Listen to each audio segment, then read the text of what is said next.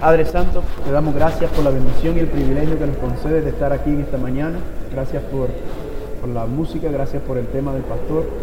Y ahora, Padre, venimos a, a estudiar tu palabra para poder entender y comprender el propósito por el cual estamos nosotros aquí como iglesia adventista. Gracias por escucharnos y dirigirnos siempre y que todo lo que hagamos, todo lo que digamos y todo lo que compartamos aquí sea para tu gloria y tu honra. Te lo pedimos en el nombre de Jesús. Amén.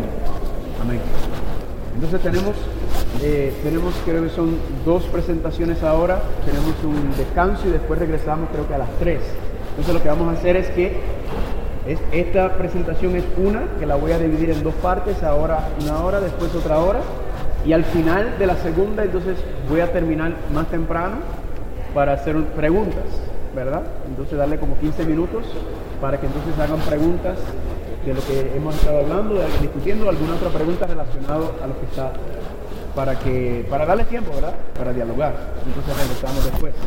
Así que en nuestra identidad profética, eh, quería comenzar con una pregunta, y la pregunta es, ¿cuántos de ustedes son, eh, fueron criados en un hogar adventista? ¿Cuántos de ustedes, su padre, su mamá, desde chiquitos fueron, levanten la mano para ver, quiero es un sondeo, ¿verdad? Un poco más de la mitad, ¿verdad? Fueron criados adventistas. ¿Cuántos de ustedes no nacieron sino vinieron después al adventismo? Ok, como yo, ¿verdad? Yo llevo 10 años que yo eh, estoy con la iglesia, que me, que me bauticé, que me entregué a la iglesia. La pregunta, le hago por, la pregunta que les hago eso es por qué. Porque enseñan las estadísticas que la mayoría de las personas que se encuentran en su iglesia, independientemente de la iglesia que estemos hablando de la, denominación que es, la mayoría de las personas que se encuentran en una iglesia se encuentran en esa iglesia porque nacieron en esa iglesia, ¿verdad? Porque su papá es de esa iglesia, su mamá es de la iglesia, su familia es de esa iglesia. Entonces, la pregunta que uno se tiene que hacer es, ¿por qué soy adventista? ¿Por qué yo estoy en la iglesia adventista? ¿Soy adventista porque estoy siguiendo lo que mi familia hacía? ¿Estoy siguiendo la corriente? O soy adventista porque verdaderamente creo en el mensaje adventista, verdaderamente creo que esta iglesia tiene un propósito y un fin especial. ¿Están conmigo? O simplemente estoy siguiendo lo que todo el mundo hace porque eso es lo que la mayoría de la gente hace. La mayoría de las personas están en una iglesia porque es la costumbre, porque todo el mundo lo hace. Entonces, nos tenemos que preguntar y nos tenemos que, que voy a mover de ángulo. Gracias. Entonces, en otras palabras, si no hubieras nacido, si no hubieras sido criado en una iglesia adventista, si hubieras sido en una iglesia pentecostal, testigos de Jehová, mormones, ¿en dónde estarías? ¿Estarías ahí todavía o todavía, independientemente de eso, serías adventista del séptimo día? ¿Serías parte de este grupo, parte de este movimiento que se ha levantado? ¿Están conmigo o no están conmigo hasta ahora?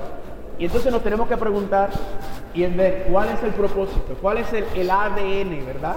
¿Cuál es eh, la esencia de lo que significa ser adventista? Si usted conoce lo que es el ADN, ¿verdad? Me quitaron la presentación ahí. Si usted conoce lo que es el ADN, el ADN básicamente es el lenguaje de la vida, ¿verdad? Dentro del ADN está eh, explicado quién tú eres, tus ojos, tu color de cabello, todo está explicado y detallado ahí. Entonces, la pregunta es, ¿cuál es el ADN de la iglesia adventista? ¿Cuál es, ¿Cuál es el propósito de la iglesia adventista? ¿Por qué nosotros existimos? ¿Cuál es la razón de ser? Ahora, le pregunto, si ustedes tuvieran que buscar un versículo que identifica a la iglesia adventista, un versículo en la Biblia que señala, que usted dice, este versículo está hablando de la iglesia adventista del séptimo día, ¿cuál sería ese versículo? Apocalipsis 14, 12, ¿verdad? Porque la perseverancia de los santos, los que guardan los mandamientos de Dios y guardan y tienen el testimonio de Jesús. ¿Qué otro versículo podemos decir que es parte del ADN de la iglesia adventista? Es parte de la identificación de la iglesia adventista. ¿Cuál más? Apocalipsis 12, 17, ¿verdad? ¿Qué dice Apocalipsis 12, 17? Porque la mujer, el, el diablo, el dragón se puede hacer qué? Se fue hacer guerra contra la mujer, ¿verdad? Se airó contra ella, contra la simiente, la, descendencia de la simiente de ella, los que guardan los mandamientos de Dios y tienen la, el testimonio de Jesucristo, ¿verdad? O Daniel capítulo 8, versículo 13, ¿verdad? ¿Qué decía ahí? ¿Hasta cuándo, Señor, durará la visión? Y hasta 2300 tardes y mañanas. Son versículos, hay varios más, Apocalipsis capítulo 10, hay varios versículos que identifican que nosotros como adventistas decimos, ah, estos versículos son, son nuestros, ¿verdad? Pero ¿saben algo? Vayan conmigo a Apocalipsis 12, 17. Vamos a ir allá. Apocalipsis 12, 17. Apocalipsis 12, 17.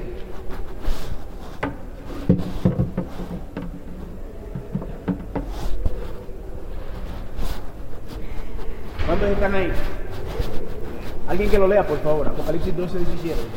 Entonces el dragón se llevó contra la mujer y fue a combatir el resto de sus hijos, los que guardan los mandamientos de Dios y tienen el testimonio de Jesús. Muy bien, entonces el dragón se llenó de qué? El dragón se llenó de, de ira. Allá no me están, ¿está conectado? La presentación. Entonces el dragón se llenó de qué? El dragón se llenó de ira contra quién? Contra la mujer. Y se fue hacia que la mujer que es la simiente de la descendencia, la descendencia de la simiente de ella que guarda los mandamientos de Dios y tienen que más? El testimonio de Jesús. Ese versículo, familia, es el final de nuestra identidad profética. Nosotros lo identificamos como es, pero es el final. De hecho, ese versículo es el cumplimiento de otra profecía, de otra identificación, de otro ADN de donde comenzamos. ¿Y cuál es ese? Vayan conmigo a Génesis capítulo 3, por favor. En Génesis 3 es que verdaderamente comienza la identidad de nosotros. Amén. Génesis capítulo 3. Vayan conmigo. Génesis capítulo 3. ¿Cuántos están ahí? Dice Génesis capítulo 3, versículo 15. Y pondré qué cosa? Enemistad entre ti y la y la mujer, entre tu simiente y qué cosa? La simiente de ella. Esta te herirá en la cabeza y tú le herirás en dónde? En el, en el calcañar. Familia, este versículo, le voy a presentar de antemano, este es el versículo que, que, que señala, que fundamenta nuestra identidad profética. Este versículo es el que establece nuestra identidad. No Apocalipsis 12 y 17. No estoy diciendo que no están unidas. Lo que pasa es que vamos a ver que Apocalipsis 12 y 17 está ligado a Génesis capítulo 3, 15. Ambas van juntos. ¿Están conmigo? Ahora, antes de comenzar, quiero establecer algunos principios de interpretación apocalíptica que nos van a ayudar durante estas cinco presentaciones. ¿Y? Esto no está. Ahí está. Vamos a ver si le damos para atrás. Cinco principios de interpretación de la literatura apocalíptica. ¿La literatura apocalíptica cuál es? La literatura apocalíptica es la literatura que está directamente relacionado con el fin del mundo. ¿Están conmigo? Y esos dos libros son cuáles, que se consideran literatura apocalíptica.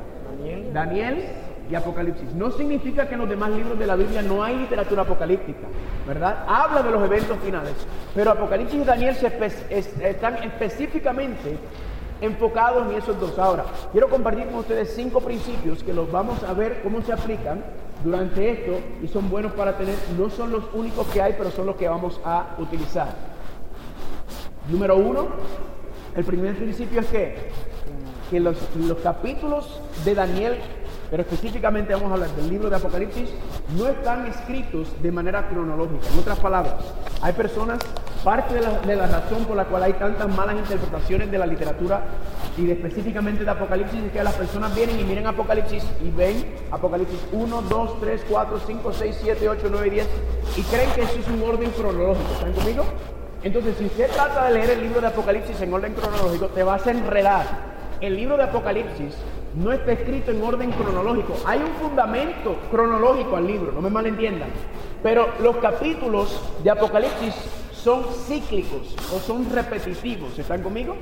Es un patrón que se llama repite y amplía. Lo que Dios hace en el libro de Apocalipsis es que muestra una visión y luego la repite. ¿Están conmigo? Le repite el mismo principio, pero desde otra perspectiva. Y vuelve y repite y repite y repite y lo hace muchas veces. De hecho, el libro de Apocalipsis está dividido en ocho visiones. Y esas visiones cada uno va marcando y va mostrando Dios dentro del periodo profético e histórico. Nos va marcando lo que Él nos quiere revelar. ¿Están conmigo? Así que el primer principio es cuál? Que los capítulos no, no son qué? No están en orden cronológico, sino son como son cíclicos, son repetitivos. ¿Están conmigo o no están conmigo? Yo creo que voy a necesitar a alguien eh, allá que me... porque esto no me está... ¿Ah? Vamos a ver. Quizás si nos movemos para acá, ¿verdad?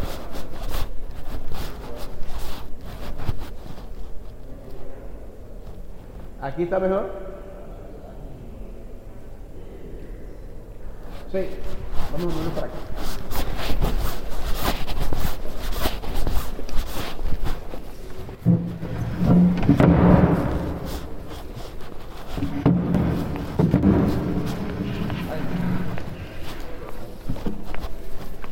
Creo que aquí hay más alcance. Sí. Gracias. A ver si ahora está mejor. Muy bien, entonces el primer principio. Ahora me, ¿me, escuchan, ¿me escuchan bien? Muy bien, el primer principio es la cronología de los capítulos. Recuerden, no es cronológico, sino los capítulos son cíclicos. Eso lo vamos a ver a medida que vayamos entrando en el libro de Apocalipsis. El segundo principio es es la, vamos a ver si agarra, el lenguaje simbólico de Apocalipsis, ¿verdad?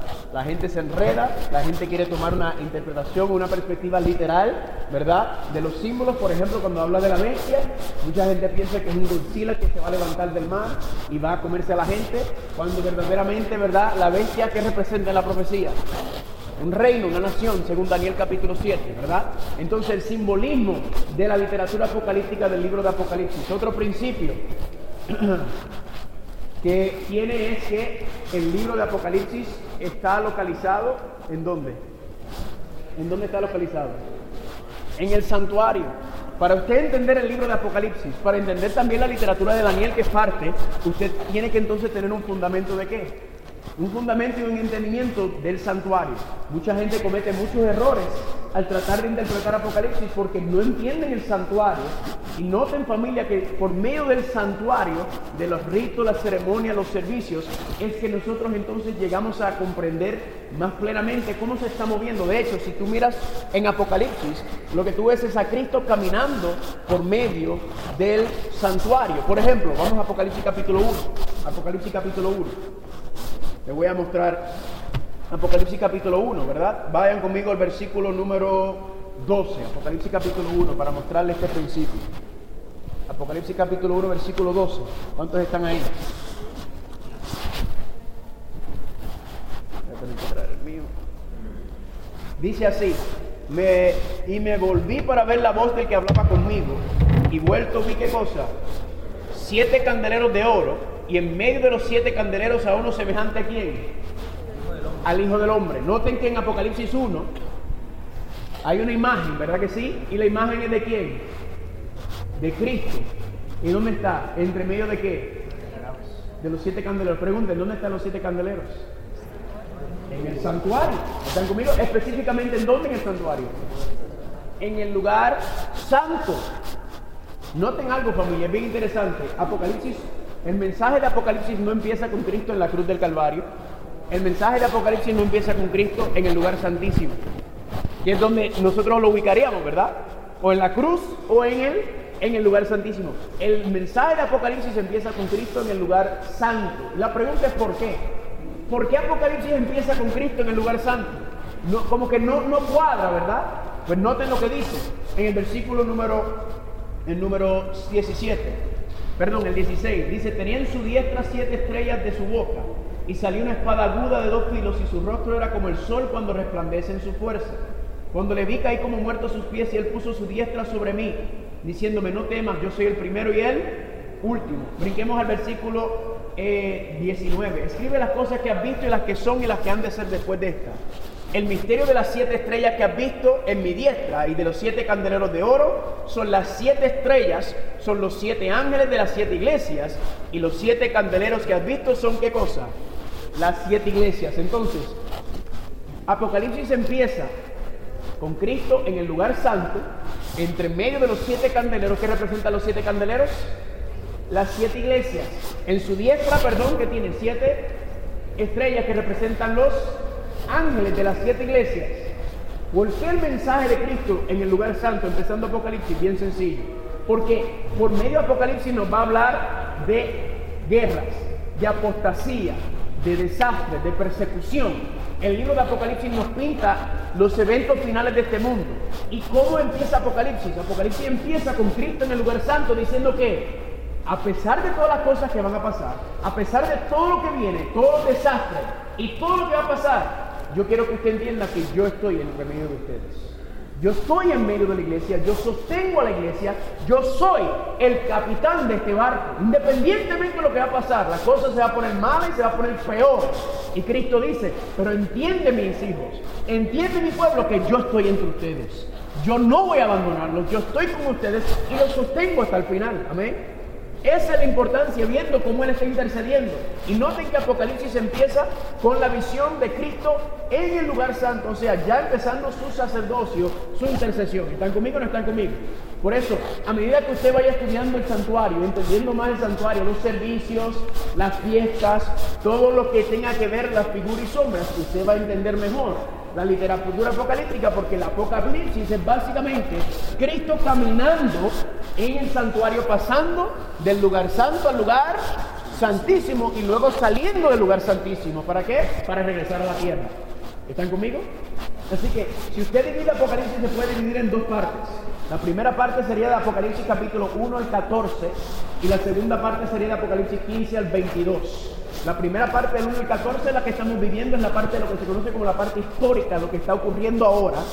La del 15 en adelante va a ser después de marcar los eventos en cuando Cristo viene y todo lo que ocurre después. ¿Están conmigo o no están conmigo?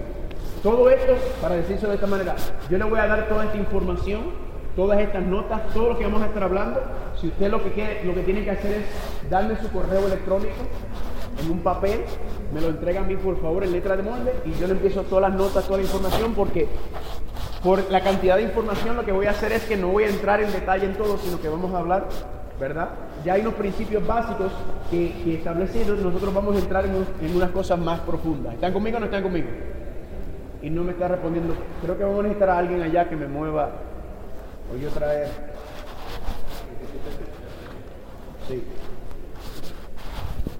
Si quiere, acerca la computadora hacia acá porque quizás el alcance no, no, lo, no lo quiere agarrar. Número cuatro, principios de interpretación son las profecías de qué? De tiempo o fechas. Pongo la, la, la, palabra fechas por una palabra, una razón muy específica. Si saben, hoy en día tenemos una controversia en la iglesia con el pastor David Gates, ¿verdad? Que tanto, saben lo que está pasando, ¿verdad? Que le está poniendo fechas y asuntos. Vamos a hablar de esto un poco más adelante porque vamos a tocar el asunto de las profecías de tiempo, las profecías de las fechas. ¿Sí?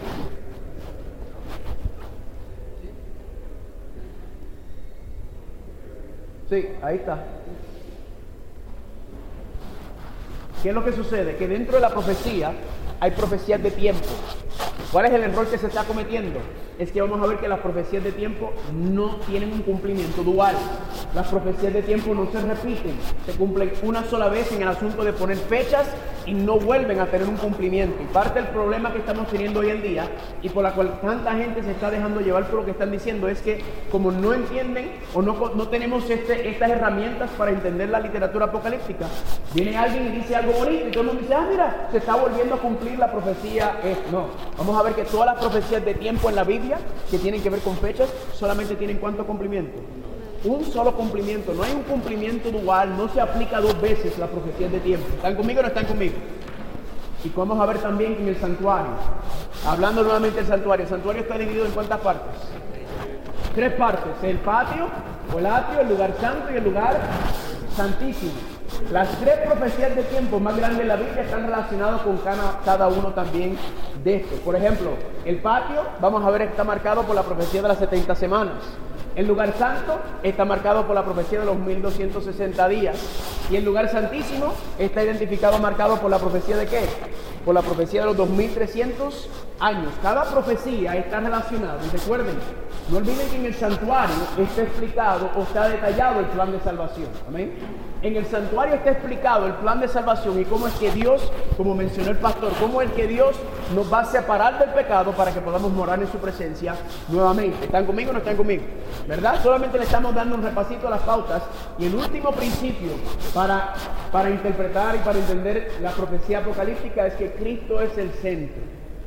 ¿Qué? ¿Quién es el centro de Apocalipsis? ¿La bestia? ¿El anticristo? ¿Cuál es el error grave que se está cometiendo? Hace mucho tiempo ya, es que cuando te hablan de, de que van a hablar de Apocalipsis, todo el mundo ah, inmediatamente ¿qué piensa? Ay, ahí van a hablar de la bestia, ahí van a hablar de, del anticristo y todo. No, familia. El enfoque del libro de Apocalipsis no es en la bestia, no es en el anticristo, no es en, en todo lo demás. El enfoque de Apocalipsis es en Jesucristo. ¿Están conmigo? Él es el centro del libro de Apocalipsis. Y si pierdes el enfoque del libro de Apocalipsis, sacándolo fuera del contexto del plan de salvación, lo que vas a entrar es en sensacionalismo. Lo que vas a pensar es ah, yo conozco personas que, que saben quién es la bestia, que saben qué es esto, la imagen de la bestia. Conocen todas esas cosas, pero ¿sabe qué? Se pierden igual. Recientemente estuve con una persona que me dijo, ¿tú te acuerdas de fulano de tal? Fulano de tal se sabía todas las profecías ¿Y sabe que estaba fulana de tal? Andaba bebiendo, fumando, deprimida, llena de pastillas. Ella se sabía todas las profecías. Sabía todo lo que relacionaba a las profecías en cuanto al simbolismo. Pero ¿qué era le pasaba? Que conocía las profecías, pero no conocía al Señor de las profecías. No conocía al que daba las profecías. ¿Están conmigo o no están conmigo? Y ese es el problema que tenemos, que estamos tratando de cambiar ese enfoque. El enfoque de Apocalipsis debe ser en Cristo. ¿Están conmigo? Yo he dado seminarios de profecía sin mencionar quién es la bestia ni nada, solamente que la gente se sorprende y dice, pero ven acá, ¿cómo es que tú Porque, porque es que no estamos, estamos quitando el enfoque. No me malentienda. Apocalipsis habla sobre la bestia, sobre la imagen de la bestia, sobre la marca de la bestia, sobre Babilonia. Esas cosas son importantes y están ahí porque Dios quiere mostrarnos. Pero eso, aparte de Cristo, no sirve de nada. Porque las profecías no te van a salvar. ¿Están conmigo? Las profecías no salvan el que salva a Cristo Jesús. Ahora, el que está con Cristo Jesús va a escuchar, va a seguir, va a estudiar las profecías porque las profecías nos marcan y nos enseñan los eventos que van a pasar, los acontecimientos y los engaños. ¿Para qué? Para que ninguno sea engañado. El que sigue las profecías teniendo a Cristo no va a ser engañado. ¿Están conmigo o no están conmigo? Ahora, regresando a Apocalipsis 12, 17, nuestra identidad profética no empieza en Daniel 8, nuestra identidad profética no empieza en Apocalipsis 12, 17, nuestra identidad profética empieza en Génesis capítulo 3. Ahora, miren el versículo que habíamos leído. Apocalipsis 12, 17 dice, entonces el dragón se llenó de qué? Se llenó de ira contra quién? Y se fue a hacer guerra contra él remanente de la simiente de ella. Nosotros rápidamente escuchamos esto, ah, la iglesia adventista somos la iglesia remanente, guardamos los mandamientos de Dios. Pero esta profecía es la profecía, de hecho, marcando el Armagedón, que vamos a hablar, la última presentación vamos a hablar del Armagedón. Y vamos a ver la batalla final, vamos a ir por medio de Apocalipsis capítulo 12, eh, las siete iglesias, todo eso lo vamos a ir marcando. Ahora, vayan conmigo a Génesis capítulo 3, Génesis 3. Les dije y les mencioné que Apocalipsis 12, 17 es, una, es el cumplimiento final, es el resultado de Génesis capítulo 3. Génesis capítulo 3, ¿cuántos están ahí ya? Génesis capítulo 3, versículo 15. Vamos a leer. Y miren las similitudes entre Génesis 3.15 y Apocalipsis 12, 17. Dice, y pondré qué cosa? Enemistad. A ira ¿Hay guerra? ¿Sí o no? ¿Verdad que sí? Hay ira, hay guerra, dice. Pondré enemistad entre quién? Entre ti, ¿quién es, quién es, quién es ti en este contexto? El dragón, la serpiente, ¿verdad que es, que es una serpiente con alas? Jesús es un dragón. Entre ti la serpiente, el dragón. Y la, la mujer, ¿qué dice aquí? Que se puede hacer guerra contra el remanente de la simiente de ella. ¿Quién es ella? La mujer. Y sigue diciendo, entre tu simiente y la simiente de ella. Pregunta, ¿cuántas simientes hay? Dos simientes. La primera simiente es quién? La simiente de la mujer. Y dice que también, ¿quién tiene simiente? ¿Quién tiene simiente aquí? El diablo tiene simiente, ¿verdad? El diablo tiene simiente, pero dice que la mujer también tiene simiente. Y dice que entre la simiente de la mujer, está diciendo Dios al diablo, entre tu simiente y la simiente de la mujer va a haber qué? Guerra, va a haber enemistad, va a haber una batalla, va a haber una pelea. Y sigue diciendo, esta te herirá, te herirá en la cabeza y tú le herirás en el calcañar, en el talón. En otras palabras, lo que le está diciendo Dios al diablo es, mira, tú piensas que has logrado la victoria porque hiciste caer a mis hijos, pero yo te voy a hacer una promesa. La primera profecía de la Biblia, Dios le está diciendo al diablo, tú crees que has vencido, pero de esa mujer va a salir quién? Contra el remanente de la simiente de ella. Ahí está ella, la mujer, y la mujer va a tener que una simiente.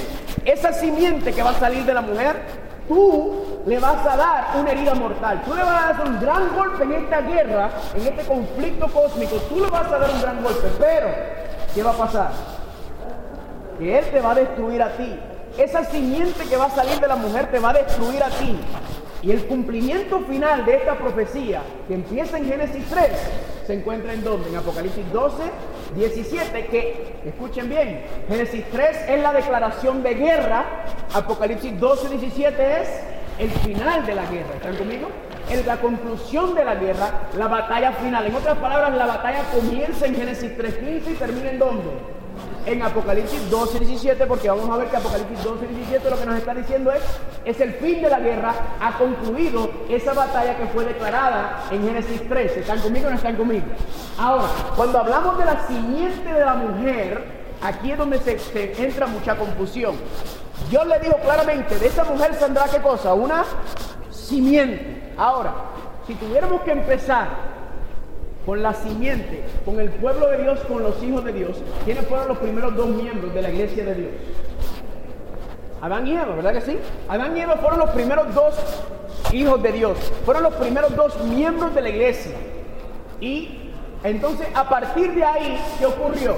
Dios creó a Adán y Eva, como mencionó el pastor esta mañana. Génesis capítulo 1 y capítulo 2, ¿qué dicen? Que Dios creó todo y todo era como, bueno en gran manera. Dios cuando creó este mundo, ¿con qué propósito Dios creó este mundo? ¿Para qué lo creó? ¿Para que fuera un campo de batalla? No. ¿Cuál fue el propósito de Dios crear este mundo? Para bendecirnos, amén. Para darnos un, para darnos una vida linda, preciosa. Familia, escúchame bien, cuando Dios creó a Adán y Eva, Dios estaba pensando en ti. Todo lo que Dios le dio a Adán y Eva, todo lo que Dios le había prometido a Adán y Eva, era para ti y para mí. Dios estaba pensando no en Adán y Eva, sino estaba pensando en toda la descendencia de ellos dos. Estaba mirando hacia el futuro también y mirando que Dios nos quería dar a nosotros también esas promesas preciosas, esa vida preciosa. ¿Están conmigo o no están conmigo? Pero dentro de ahí Dios puso qué cosa? Dentro de la perfección que dice Génesis capítulo 1 y capítulo 2, Dios puso qué cosa? ¿Una qué? Un árbol. ¿Qué representa el árbol? ¿Qué representa el árbol? ¿Qué representa el árbol de la, ciencia del bien y del mal? Una prueba. Una prueba. Dentro de la perfección, dentro de todo lo que Dios le dio, le puso una pequeña prueba. Le hago una pregunta. ¿Esta prueba era difícil o era sencilla? Dios le dijo, eh, todos los árboles podrán comer, pero de ese árbol no comerán de él. Porque el día de que él comieren, ¿qué cosa? Ciertamente morirán. Una prueba muy sencilla. ¿Por qué? Porque hay miles y millones de árboles. Si solamente hubiera un árbol, entonces la prueba es difícil. Porque usted imagínese comiendo del mismo árbol todo el tiempo. Usted va a mirar el otro árbol y va a decir, ¿y de qué será ese árbol? ¿Verdad? Pero hay miles y millones. Un solo árbol. Noten que entre la abundancia que Dios da, Dios dice una restricción nada más. No coman de ese árbol. Pregunta, ¿escucharon o no escucharon? ¿Escucharon ellos o comieron del árbol? ¿Escucharon? Por eso no escucharon. Oyeron, pero no escucharon, ¿verdad? ¿Comieron o no comieron? Sí. ¿Y cuál fue el resultado de haber comido? Una separación entre Dios. El árbol representa un centro de votos en donde Adán y Eva, si lo hubieran sido fiel a Dios, si lo hubieran sido leal, entonces ¿qué hubiera pasado? La relación hubiera continuado. Pero al ellos desobedecer, a ellos tomar una decisión y decir, nosotros no queremos, ¿verdad? Entonces, ¿qué está pasando? Una separación. El pecado trajo separación. La desobediencia trajo separación entre Adán y Eva. Y esa ruptura fue lo que comenzó. Aquí es donde comienza el problema. ¿Están conmigo? Aquí entonces Dios le dice, mira diablo, tú piensas que has vencido, tú piensas que has ganado, tú piensas porque lograste separar a mis hijos de mí, tú crees que has vencido y tú crees que has ganado. Pero ¿qué pasó? De esa mujer va a salir una simiente y esa simiente, recuerden, ¿qué es lo que estamos mirando? Estamos tratando de identificar nuestra identidad profética, nuestro linaje profético para entender por qué usted y yo estamos aquí. ¿Están conmigo? ¿Cuál es la razón de que estamos aquí? Tenemos que empezar desde Génesis e ir bajando y estudiando y analizándolo para poder entonces ver el desglose completo. Ahora, Adán y Eva no murieron en ese día. ¿Por qué Adán y Eva no murieron en ese día? ¿Por qué no? Génesis 3.21, vamos a leerlo. Estamos repasando, dando un principio bien por encima para entonces entrar en, la temática. Génesis 3.15, ¿cuántos están ahí? Perdón, 3.21. ¿Qué dice? Y el Señor Dios, ¿qué hizo? Hizo al hombre y la mujer, ¿qué cosa? Túnicas de pieles y los vistió. Noten que Adán y Eva se supone que en ese día, ¿qué ocurriera con la raza humana? Se supone que se extinguiera. Dios dijo, el día que coman del árbol ciertamente morirán, enfáticamente dejarán de vivir. En el día que Adán y Eva comieron del árbol, no murieron familia. ¿Por qué no murieron? ¿Hubo muerte no hubo muerte? Sí hubo muerte. No es que Dios cambió de idea, dijo, le voy a dejar pasar esta. Hubo muerte, pero la muerte no fue de Adán y Eva, sino la muerte fue de quién? Del cordero, ¿verdad? Dice que para ser túnicas de pieles, entonces, ¿qué tuvo que haber pasado? Algo tuvo que haber muerto, especialmente un animal, y sabemos que qué animal fue el que murió en ese momento. El cordero. Miren Apocalipsis 13 conmigo, por favor. Apocalipsis 13, 8. Noten Apocalipsis 13, 8. Apocalipsis 13, 8. Aquí lo explica. Apocalipsis 13, 8. ¿Cuántos están ahí? Dice Apocalipsis 13, 8. Y adoraron todos los moradores de la tierra. Está hablando del dragón cuyos nombres no estaban escritos en el libro de la vida del Cordero, que fue inmolado desde cuándo? Desde la fundación, el mío dice desde el principio del mundo. Noten que dice que el Cordero fue inmolado desde el principio del mundo. Pero pregunta, Cristo no murió al principio del mundo, Cristo murió hace dos mil años. ¿Por qué entonces nos dice en Apocalipsis 13 que el Cordero fue inmolado desde el principio o desde la fundación del mundo? Porque familia, ese Cordero que murió en ese día en lugar de Adán y Eva, ¿a quién representaba? Ahí entra el concepto de símbolos, ¿están conmigo? Noten familia que la gente piensa y dicen, ah, eh, los judíos eran salvos por obediencia y los cristianos somos salvos por fe y gracia. Eso es una mentira. La gracia siempre existió familia desde el mismo comienzo la raza humana se supone que fuera destruida, acabada. ¿Por qué? Porque cuando el ser humano dice, yo quiero comer del árbol, yo no quiero seguir lo que tú dices, lo que le está diciendo a Dios es, yo quiero ser la mía. Déjame tranquilo, yo quiero ser mis cosas y yo no quiero que tú me dirijas y me digas. ¿Y qué hace Dios? Dios tomó y tomó nuestra libertad y nos la permitió. ¿Están conmigo o no están conmigo? Permitió que eso ocurriera, pero en vez de nosotros morir, ¿qué hace Dios? nos da una segunda oportunidad. Ese cordero representa la segunda oportunidad que Dios le da. Ahora, le hago una pregunta. ¿Usted cree que Adán y Eva, que ellos son los únicos seres humanos en ver la perfección de Dios? Adán y Eva fueron los únicos seres humanos en ver todo lo que Dios había hecho de manera perfecta, sin mancha y sin pecado. Y luego ver el resultado del pecado, después de estar vivos casi mil años. ¿Usted se cree que ellos se arrepintieron o no se arrepintieron de todo? ¿Usted se cree que cuando ellos vieron el cordero morir, que no se arrepintieron de haber visto ese animal inocente? ¿Usted se imagina la escena tan desastrosa que la primera muerte que ocurre en el universo fue la de un animal inocente, un corderito? ¿Usted se cree que ellos simplemente dijeron, ah, no es tan malo el asunto? ¿Usted se cree que Adán y Eva querían seguir pecando y desobedeciendo a Dios después de haber visto lo que pasó? Jamás en la vida. ¿Me están entendiendo? Entonces, eh, como mencionó el pastor esta mañana, el arrepentimiento, todo comienza con mirar el amor de Dios por nosotros. Todo comienza con ver a Dios diciéndonos, mis hijos se han revelado en contra mía, se han apartado de mí, pero quiero que entiendan y sepan que hay un sustituto, hay una segunda oportunidad que yo le he dado a la raza humana. ¿Están conmigo o no están conmigo? Ahora, ¿cuál era la promesa? ¿Qué fue lo que le dijo el diablo a Dios? Recuerden, ¿Qué dice? El Señor Dios dijo a la serpiente, pondré enemistad entre ti y la mujer. Aquí están los dos lados. Entre tu simiente y la simiente de ella. Tú le herirás en el talón y él te aplastará la cabeza. Ahora, ¿qué hace el diablo? El diablo mirando el panorama, recuerda, estamos mirando el linaje profético. ¿Qué hace el diablo? Entonces, ¿el diablo qué piensa? Bueno, de esa mujer, ¿qué va a salir? Va a salir una simiente. Y la simiente que va a salir de la mujer, ¿qué va a hacer? Esa simiente es la que me va a matar. Entonces, el diablo, ¿qué está haciendo entonces? ¿Está pendiente a qué? El diablo está pendiente a la simiente que salga de dónde? De la mujer, porque él dice que esa simiente que va a salir de ella, esa es la simiente que me va a destruir a mí. Ahora, ¿quiénes son los primeros dos que salen de la mujer? ¿Quiénes son los primeros dos que salen de la mujer? Caín y quién? Caín y Abel. Pregunta, ¿aquí hay dos simientes, sí o no? Noten que salieron de la mujer los dos. Pero pregunta, ¿Caín era simiente de quién? ¿Era simiente de la mujer? No literalmente, estoy hablando espiritualmente.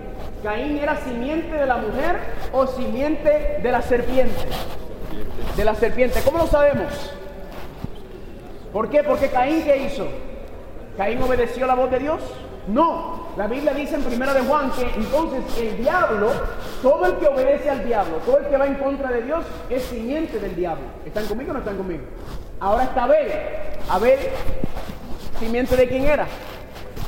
Simiente de, de la mujer. ¿Están conmigo? ¿Por qué, por qué, por qué, ah, por qué Abel sí lo era? ¿Por qué Abel sí lo era?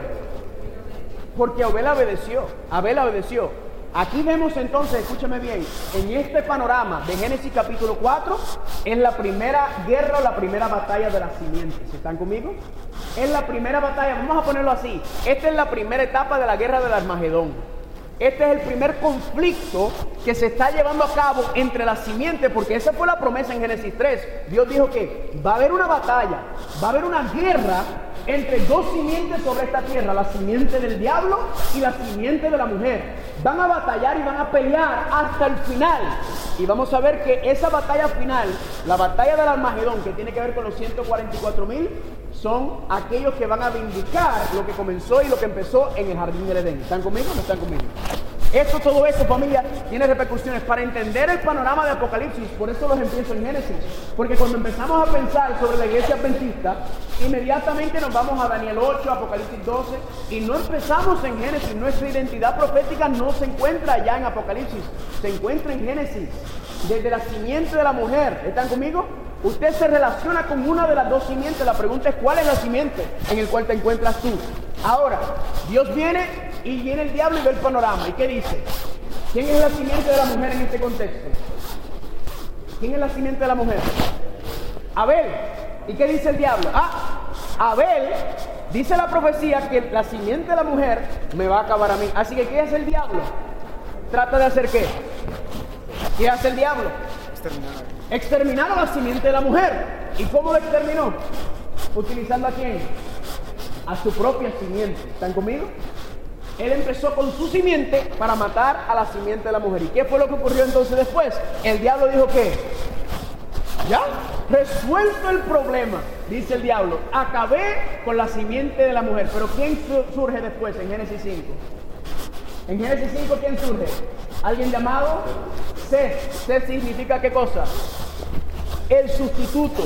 Y luego el diablo, entonces, ¿qué el diablo ve? Ahora el diablo empieza a entender la profecía. Y el diablo dice, ahora veo el panorama profético. Y el diablo dice, con yo acabar con uno, no importa porque sigue saliendo otro. El diablo entonces, ¿qué dice? Yo no solamente voy a tratar de destruir y acabar con ellos, sino que mi plan es que yo tengo que corromperlo porque por medio de la simiente de la mujer, escúchame bien la palabra, por medio del linaje, ¿verdad? por medio de la genealogía de la mujer, es que en algún momento en el futuro va a venir quién? Esa simiente, como el diablo no sabía cómo iba a ser, porque recuerdan, esto no es aquí que estamos pariendo uno o dos muchachos de vez en cuando. Aquí dicen que tenían hijos e hijas y vivían mil años, y eso era ahí. Así que había muchachos saliendo por todos lados. Nosotros vemos a Caín y Abel y pensamos que esos son los únicos. No, esos son los únicos que mencionan. Pero si usted va a Génesis capítulo 5, dice que fulano de tal tenía un hijo y tenía hijo e hija. Fulano de tal, familia había millones y millones y millones. Entonces el diablo en, en medio de esto, él dice que, bueno, mi plan es que corromper en la simiente, corromper el linaje lo más que yo pueda, ¿para qué? Para que cuando esa simiente nazca, ¿quién es el que me va a destruir a mí? ¿Qué dice el diablo? Yo lo voy a qué? Yo lo, pico ya porque ya nace corrompida. ¿Están conmigo? Ahora entienden por qué Dios envió un diluvio. ¿Por qué Dios envió un diluvio? ¿Qué dice Génesis capítulo 6 que estaba pasando sobre la tierra? Toda la tierra estaba qué? Corrompida. Menos quién? Uno. ¿Quién era el único justo? ¿Quién era el único que representaba la simiente de la mujer? Noé. Entonces, ¿qué hace Dios? Dios tiene que enviar un diluvio. ¿Con qué propósito? Para proteger el linaje por donde va a venir la simiente. ¿Están conmigo o no están conmigo? Dios entonces envía el diluvio para proteger el linaje. ¿Porque qué? Porque el diablo, pregunta, ¿el plan del diablo estaba funcionando? A la perfección. Toda la tierra estaba corrompida. Todos los seres humanos sobre la tierra estaban corrompidos, menos quién? Menos Noé. Y por medio de Noé, Dios envió un diluvio para proteger, ¿qué cosa? El linaje de la simiente. Recuerden, no solamente este simiente iba a ser el que iba a destruir al diablo, pero también este linaje era el que iba a dar la vida por la humanidad. Amén. Hay una doble aplicación. Es la salvación, la segunda oportunidad de la raza humana. Y esta misma simiente iba a ser el que iba a acabar con el diablo. ¿Cuántos están conmigo? Esta doble aplicación, así que el diablo está pendiente a esto. Ahora, ¿funcionó el plan de Dios, sí o no? ¿Funcionó? Sí. Después ahí salió, entonces salió el linaje. Después de, Noé, luego viene alguien. ¿Quién más vino en el linaje? ¿Quién más apareció en el linaje de la simiente? Alguien que se llama ¿cómo? Abraham. ¿Y qué pasó con Abraham? ¿Qué le dijo Dios a Abraham? Vamos a leerlo aquí. Génesis capítulo 22, versículo 17 y 18. ¿Qué le dijo Dios a Abraham? De cierto te bendeciré y multiplicaré tu qué? Tu simiente, como las estrellas del cielo y como la arena que está a la orilla del mar. ¿Y tú qué? Tu simiente poseerá las puertas de sus enemigos. ¿Y en tu qué? En tu simiente serán benditas cuántas? Todas las naciones de la tierra por cuanto obedeciste qué cosa? ¿Qué le dijo Dios entonces a Abraham? Recuerden, Abraham está en el linaje. ¿Y qué le dijo Dios? Le dijo que tú, ¿qué cosa? Simiente. Noten cómo la palabra se repite, ¿verdad? Simiente, simiente, simiente. Sus simientes serán benditas cuántas? Todas las naciones de la tierra. Y en tu simiente, por todas las bendiciones de la tierra, ¿por cuánto qué? Noten que Dios le prometió dos cosas a Abraham. ¿Qué cosa le prometió? Dos cosas. Descendencia y tierra. ¿Qué le prometió? Descendencia y tierra. Le dijo, tú, de ti va a salir una gran nación y yo te voy a dar una tierra. Yo te voy a dar una heredad por medio de tu qué? De tu simiente. Noten la palabra y la frase simiente. Ahora, esta promesa que Dios le dio era que condicional o incondicional. La promesa que Dios le dio a Abraham de decirle, por medio de ti iba a venir una bendición a la tierra por medio de tu simiente, ¿era condicional o incondicional? ¿Condicional a qué? A la obediencia. ¿Están conmigo? Noten la obediencia, el mismo pacto de gracia que Dios hizo con Adán y Eva en el jardín de Edén, el mismo pacto que hizo con Noé, el mismo pacto que hizo con Abraham. ¿Están conmigo? ¿Qué le está diciendo? Nuevamente, usted ha leído en la Biblia cuando ve las genealogías, usted no se ha preguntado alguna vez por qué están las genealogías ahí. Y cuando usted le toca el año bíblico, cuando usted está estudiando su Biblia y le toca el capítulo de la genealogía, de la genealogía que usted hace, usted lo brinca. Porque fulano de tal hijo de fulano, fulano de tal hijo de fulano, y fulano de tal hijo de fulano. Y se pasa un capítulo así y dos capítulos y usted dice, ah, no, esto me aburre. ¿Sabe lo que, cuál, cuál es la razón de tener esa genealogía ahí? Es para mostrar el linaje de la simiente. Esa genealogía está ahí para mostrarnos Dios diciendo, yo hice una promesa a la humanidad desde Génesis capítulo 3 y le estoy mostrando que estoy cumpliendo mi promesa. ¿Están conmigo? Eso es lo que está diciendo. Son profecías por donde Dios nos está mostrando. Se lo estoy prometiendo. Ahora, luego de Abraham, ¿quién vino? Luego de Abraham, ¿quién vino? Isaac. La misma promesa. Luego de Isaac, ¿quién vino? Jacob. La misma promesa. Y luego de Jacob, ¿qué hizo? Jacob tuvo qué? ¿Cuántos hijos tuvo Jacob? Doce hijos. ¿Y, ¿Y quiénes son esos doce hijos? Las doce tribus de Israel. ¿Están conmigo o no están conmigo? Así que entonces salen las doce hijos. Y entre los doce, ¿quién fue entonces el que tuvo una situación muy peculiar y única? José. ¿Qué pasó con José? ¿Se lo llevaron para dónde? Los, hermanos lo vendieron, se fue para Egipto. ¿Y Egipto qué pasó? Egipto dentro del plan de Dios, José se convirtió en qué? En el gobernador de Egipto. ¿Y luego qué pasó con los hijos? ¿Los otros qué terminaron? ¿Terminaron en dónde? En Egipto. ¿Están conmigo hasta ahora? No me están entendiendo. Estamos siguiendo qué cosa? El linaje profético. Recuerden, cuando miramos el linaje profético de Génesis 3.15, vamos a entender nuestra identidad profética, nuestro linaje y la razón por la cual estamos aquí. Entonces viene José, gobernador. ¿Y qué pasó con José? ¿Qué pasó con el pueblo en Egipto? Éxodo capítulo 2, vayan conmigo por favor. Éxodo capítulo 2. Éxodo capítulo 2. Noten lo que dice Éxodo capítulo 2, versículo 23. Éxodo capítulo 2, versículo 23. ¿Cuántos están ahí? Aconteció que después de muchos días murió quién? El rey de Egipto. Y los hijos de Israel gemían a causa de qué? De la servidumbre. Y clamaron y subió a Dios qué cosa? El clamor de ellos con motivo de qué? Noten que cuando llegaron a Egipto, José era el gobernador, todo estaba qué? Chuchín, como decimos. Todo estaba bien, todo estaba lindo. Pero ¿qué pasó? Que el gobernador murió, el rey murió. ¿Y qué pasó con el pueblo? ¿Terminaron cómo? ¿Cómo terminó el pueblo, familia? Terminaron siendo esclavos. ¿Cuánto tiempo fueron esclavos en Egipto? ¿Cuánto tiempo? 400 años aproximadamente. 400 años terminando siendo esclavos en Egipto. Le hago una pregunta. ¿Usted cree que el pueblo de Dios terminó siendo esclavo en Egipto porque estaban siéndole fiel a Dios? ¿Usted cree que le estaban obedeciendo a Dios? ¿Cuándo es que el pueblo siempre cae en esclavitud? ¿Cuándo qué? Cuando se aparta de los principios de Dios, cuando se aparta de su palabra, cuando se aparta de su santa ley. ¿Están conmigo? El pueblo cayó en esclavitud. Ahora la pregunta es, ¿qué fue lo que pasó? Cuando el pueblo cayó en esclavitud. 400 años terminaron en esclavitud. ¿Y qué ocurrió? Miren el próximo versículo. Éxodo capítulo 2, versículo 24.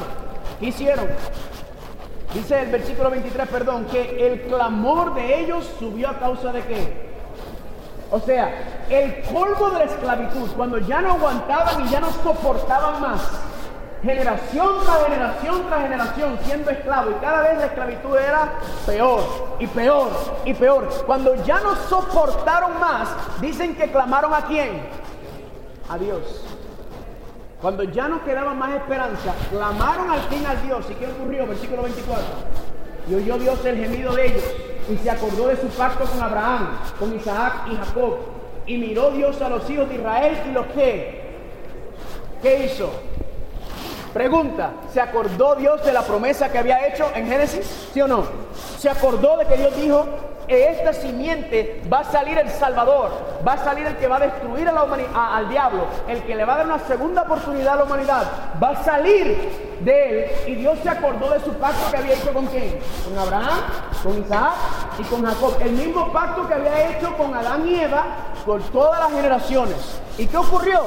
¿Escuchó Dios o no escuchó el clamor del pueblo? ¿Lo sacó o no lo sacó? ¿Por medio de quién? Por medio de Moisés. Moisés es una representación, es un símbolo de quién? De Cristo que vino a libertar al pueblo, amén, de las garras del faraón, de las garras del diablo. ¿Cuántos están conmigo? Y luego cuando Dios lo sacó, al, al, lo sacó de Egipto, la manifestación más poderosa en la historia de la humanidad fue la liberación que Dios tuvo con el pueblo de Egipto. ¿Están conmigo? La segunda manifestación más grande va a ser la segunda venida de Cristo. Y cuando Dios lo sacó, ¿qué es? ¿Lo llevó a dónde? Dios lo sacó y lo llevó a dónde? Al desierto. ¿Y qué le dijo en el desierto? Noten cómo sigue el pacto. Éxodo 19, 4 al 8. Vosotros viste lo que hice a los egipcios y cómo os tomé sobre alas de águila y os he traído a mí.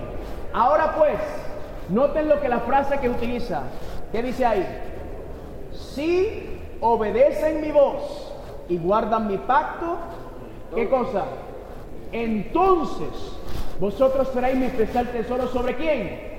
Sobre todos los pueblos y vosotros me seréis un reino de sacerdotes y una nación.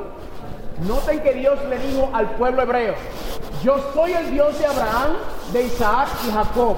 Yo soy el Dios de tus padres y yo quiero ser el Dios de ustedes. Y ustedes clamaron a mí y yo los saqué de Egipto, los saqué de la esclavitud que ya no soportaban y aguantaban. Y ahora los he libertado y los he traído al desierto. Básicamente lo que, lo que Dios les dijo es, yo quiero ser el Dios de ustedes. Yo quiero cumplir mi pacto que yo hice con sus antepasados, yo quiero cumplirlo con ustedes. Pregunta, ¿qué hizo el pueblo cuando Dios le propuso matrimonio? Dios le propuso matrimonio, ¿no? En la Biblia no hay una relación entre la mujer y el, y el esposo y Cristo, ¿sí o no? Es lo mismo. Pregunta, ¿cómo respondió el pueblo? ¿Cómo respondió el pueblo? Ay, no queremos nada que ver contigo. ¿Cómo va a ser? Después de una liberación tan increíble, después de la esclavitud que hemos sufrido, ¿cómo no servir a un Dios tan increíble y tan grande? ¿Cuántos están conmigo? ¿Cómo no hacerlo? Ellos aceptaron el pacto, pero noten familia que el pacto nuevamente está basado en qué cosa? ¿Es condicional o incondicional el pacto que hace con la humanidad? Es condicional, porque dice, si obedecen mi voz, entonces ustedes van a ser mi especial tesoro. ¿Están conmigo? Es un pacto condicional porque recuerda que la obediencia, ¿qué representa la obediencia? La obediencia representa que usted ama al Señor, usted lo honra y usted le quiere servir. Es por medio de la obediencia que se manifiesta que hemos aceptado y hemos recibido el amor de Dios. Por eso es que si a ti se te dificulta obedecer a Dios, es porque no has conocido todavía quién es Dios. Por eso la predicación del pastor de esta mañana, a mí me, a mí a mí me dio porque él decía que, que es mirando el amor de Dios, es mirando lo que Dios ha hecho por nosotros, que qué, que apreciamos quién es Dios y que entonces nuestro corazón se responde a eso. Por eso ellos cuando vieron la esclavitud y respondieron esa esclavitud, ¿qué dijeron? ¿Cómo no servir un Dios así? ¿Cómo yo no servir a un Dios así que me acaba de libertar a mí, a mi familia, a mis hijos? Que yo no servía para nada, yo era una porquería en Egipto. Y Dios me ha sacado y me está diciendo a mí, no solamente que yo no soy una porquería, sino que me está diciendo que Él quiere hacer un reino de sacerdotes y una nación santa, que Dios me quiere convertir a mí en su especial tesoro. Ay, mamá. ¿Me están entendiendo? Te quiere sacar de ser una porquería a los ojos del egipcio, a convertirte en un tesoro, en su especial tesoro, la niña de sus ojos, dice la palabra de Dios. Eso es lo que Dios quiere hacer. No es simplemente liberarnos, sino que qué? Darnos todo lo que Él prometió, lo que inicialmente que habíamos perdido por medio de la obediencia. ¿Usted cree que se supone que hayamos aprendido, sí o no? ¿Qué usted cree? Pregunta, ¿aprendió el pueblo? ¿Aprendió el pueblo? No.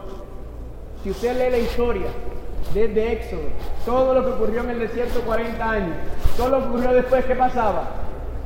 Tragedia tras tragedia, tras tragedia, tras tragedia. A usted le duele la cabeza. Por eso hoy en día cuando la gente dice, ay que sí, mira las cosas que están pasando en la iglesia, esto es un desastre.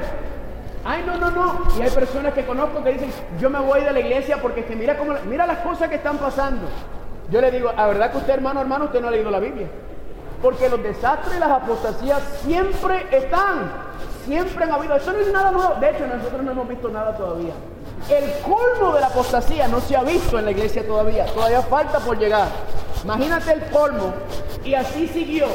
Y luego Dios que dijo, Dios dijo, tengo que hacer qué cosa? Un nuevo pacto. Noten aquí en Jeremías 31, 33 y 34. Dios le dice al pueblo, por su desobediencia, he aquí que qué. Vienen, ¿qué implica vienen? ¿Qué implica vienen?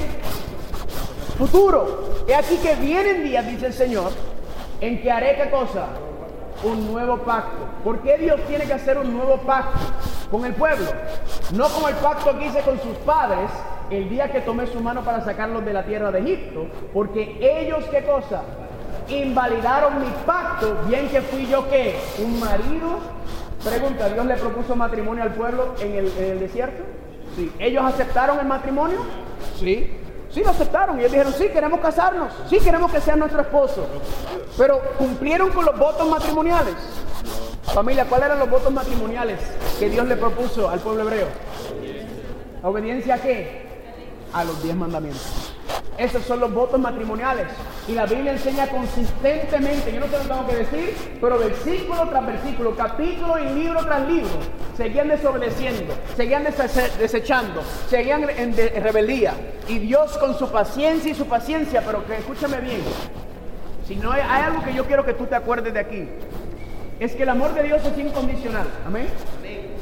Eso te lo enseñan en cualquier lugar. Cualquier iglesia sobre la tierra tú vas, te enseñan que el amor de Dios es incondicional.